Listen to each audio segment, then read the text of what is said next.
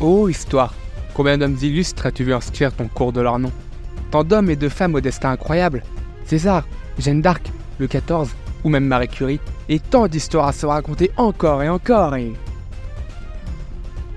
Non mais honnêtement, vous n'en avez pas assez d'entendre toujours les mêmes histoires sur ces mêmes personnes en boucle? L'histoire est tellement grande et riche en personnes, tant d'inconnus restent dans l'ombre, oubliés par l'histoire aux dépens de ceux qu'elle met en lumière. Et si, pour une fois, nous inversons le sens du projecteur pour éclairer la vie de personnes tout aussi illustres, mais quand nous entendons leur nom, une seule question nous vient. C'est qui lui? C'est qui lui est un podcast qui a pour objectif de mettre sur le devant de la scène des hommes et des femmes oubliés des manuels d'histoire. Aussi bien héros inconnus comme les femmes de l'ombre, aussi bien soldats que civils, rois ou paysans, personne ne mort illustre ou pas, c'est qui lui? C'est un épisode par semaine qui va te faire découvrir, aimer ou détester des personnes inconnues au bataillon. C'est un épisode qui va te faire rêver, te faire rire, te motiver ou te bouleverser, mais qui va surtout essayer de les inscrire aux côtés des plus grands. Vous l'avez vu, après 10 épisodes de C'est qui lui, j'ai pour habitude de parler principalement de personnes peu connues qui ont marqué leur époque. Aujourd'hui, j'ai voulu changer la formule. Pour une fois, nous n'allons pas parler d'un personnage historique seul à proprement parler, mais plutôt d'un groupe, d'une communauté. Nous sommes le 22 novembre, et il y a exactement 192 ans, une révolution majeure dans le mouvement protestataire français se déroule. On a souvent pour habitude que les révolutions se déroulent à Paris, à juste titre. Mais aujourd'hui, je vais vous apprendre qu'une révolution majeure n'a pas eu lieu dans la ville de Paris, mais à Lyon. Aujourd'hui, je vais vous parler des fabricants de la soie qui ont pris la ville de Lyon. Mais les canuts, c'est qui eux? Pour comprendre cette révolte, nous allons parler avant tout du contexte social et politique de l'époque. La France, un an avant, venait de subir une nouvelle révolution à Paris, les Trois Glorieuses. Oui, vous savez, la révolution qui a inspiré le peintre Eugène Delacroix, la liberté guidant le peuple. Une révolution plutôt sanglante qui a fait naître les barricades. Les barricades, pour ceux qui se posent la question, das ou en français, c'est quoi? Une barricade, c'est un entassement de matériaux et d'objets divers servant à interdire le passage et à se mettre à couvert de l'adversaire dans un combat de rue. La France se remettait donc doucement d'une nouvelle révolution et de l'arrivée au pouvoir de Louis-Philippe, dernier roi de France. Au début du XIXe siècle, le textile est la principale activité industrielle. À Lyon, le tissage de la soie fait vivre la moitié de la population. En 1831, la production lyonnaise de soieries demeure organisée selon un modèle de type pré-industriel. Au sommet de la pyramide, on trouve la grande fabrique. Elle est composée de 400 négociants environ, et ils sont appelés les fabricants. Ceux qui commandent et qui financent la fabrication des pièces, et ils assurent la commercialisation auprès de la clientèle. Les fabricants font travailler quelques 8000 maîtres artisans, appelés les canuts. Les canuts emploient environ 30 000 compagnons, qui sont salariés à la journée, mais vivent généralement chez le canut, qui les loge et les nourrit, et dont ils partagent la condition. C'est-à-dire une condition misérable. On fait également travailler des femmes, moins bien payées, et des enfants, encore moins bien payés. Les ateliers sont pour la plupart établis dans les maisons des pentes de la Croix-Rousse, à Lyon. La production de soieries, comme toute activité de luxe, est fortement soumise aux aléas du hasard et une grande partie de la demande vient d'Amérique du Nord, et elle est très sensible à la concurrence. Les conditions de vie des canuts ne sont pas toujours faciles.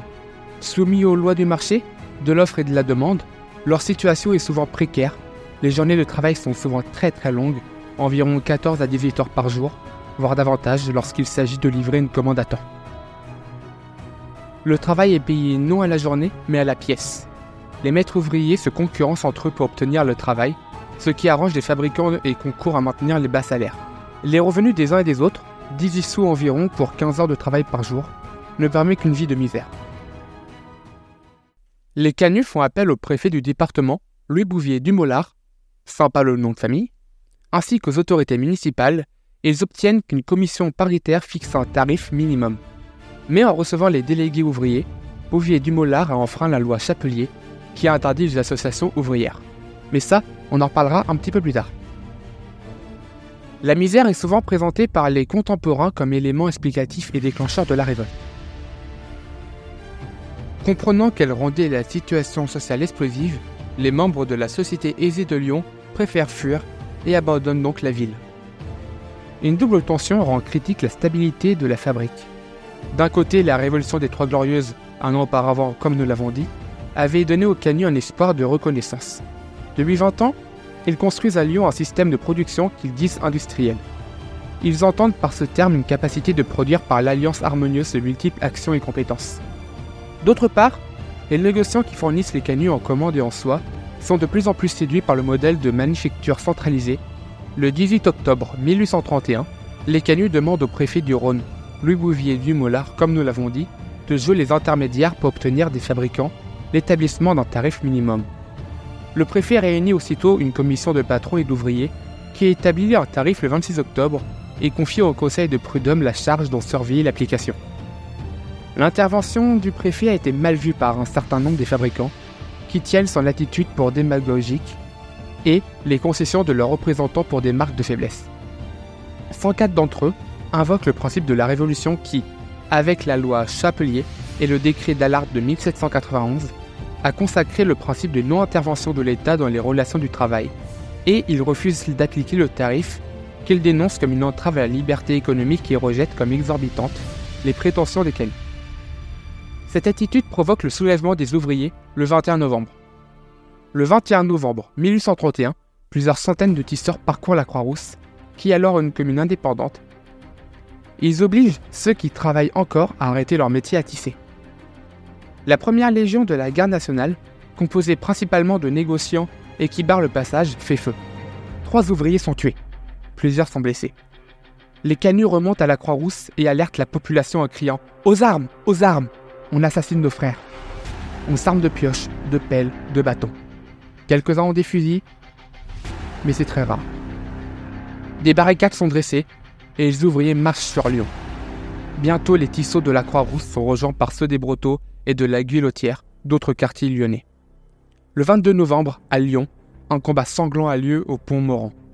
Les soldats et gardes nationaux, battus, renoncent à contrôler la Grande Côte et la montée Saint-Sébastien et les ouvriers prennent possession de la caserne et pilent leurs armureries. Les ouvriers de tous les quartiers se joignent aux canuts qui sont bientôt maîtres de toute la ville. Plusieurs corps de garde de l'armée ou de la garde nationale sont attaqués et incendiés. L'infanterie essaye vainement de les arrêter, puis recule sous les tuiles et les balles, tandis que la garde nationale, dont nombreux des membres se recrutent parmi les canuts, passe du côté des émotiers.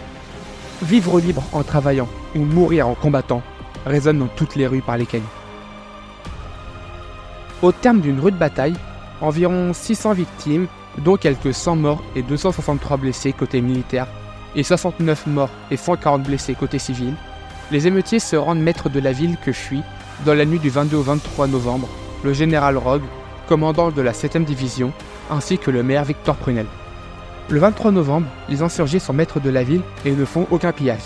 Ils occupent l'hôtel de ville, mais leur chef, qui n'était entré en grève avec des grosses guillemets, que pour obtenir un meilleur salaire, ne savent plus que faire de leur victoire. Un communauté insurrectionnel se forme sous l'impulsion de quelques républicains, mais ne prend pas de mesures concrètes. Faute d'un véritable programme et aussi du soutien des canuts, qui refusent de voir leur mouvement récupéré à des fins politiques, la semaine suivante, les ouvriers pensant tenir leurs tarifs reprennent le travail. À Paris, la nouvelle de l'émeute et la prise de contrôle de la deuxième ville de France par les insurgés provoquent stupeur et consternation. À la Chambre, l'opposition, emmenée par François Mauguin, a beau jeu de stigmatiser l'incompétence des ministres, tandis que le président du Conseil, Casimir Perrier, dont le gouvernement s'est fixé comme première ambition de rétablir l'ordre public après l'agitation des Trois Glorieuses, cherche une solution pour rétablir l'ordre. Le 25 novembre, Perrier s'exprime devant la Chambre des députés. Il annonce que le duc d'Orléans, fils aîné du roi, et le maréchal Soult, ministre de la guerre, se mettent à la tête d'une armée de 20 000 hommes pour reconquérir Lyon. Louis-Philippe les engage à la fermeté, mais leur interdit de recouvrir des exécutions capitales. Il se montre très critique cependant vis-à-vis du préfet, mais reste prudent sur le tarif. Le 28 novembre, le duc d'Orléans, fils du roi Louis-Philippe, et le maréchal Soult s'installent à Trévoux, à côté de Lyon, où ils attendent que le calme revienne dans la seconde ville de France. Ils y rentrent le 3 décembre, sans aucune effusion de sang, sans négociation, sans engagement de quelque nature que ce soit. Le 6 décembre, le préfet est révoqué, la garde nationale dissoute et une importante garnison est placée dans la ville. Le 7 décembre, le tarif est annulé. 90 ouvriers sont arrêtés, dont 11 qui seront poursuivis en justice et qui seront acquittés en 1832. Pour apaiser les tensions, il n'y a eu aucune représaille pour les canuts. C'est ainsi que finit la première révolution des canuts, qui n'a pas vraiment changé leur style de vie. Ils furent encore sous-exploités et leurs tarifs restèrent très bas. Mais, cependant, une nouvelle révolution aura lieu quelques années plus tard. Mais ça, c'est une autre histoire. Quelque chose de très puissant en ressort. L'espoir. Une simple coalition de canuts avait fait trembler la bourgeoisie de la ville et avait fait déplacer une armée entière. Imaginez ce que cela donnerait si tout le pays s'alliait. Cette révolte sera la mère des révoltes ouvrières, donnant alors naissance à la lutte de classe.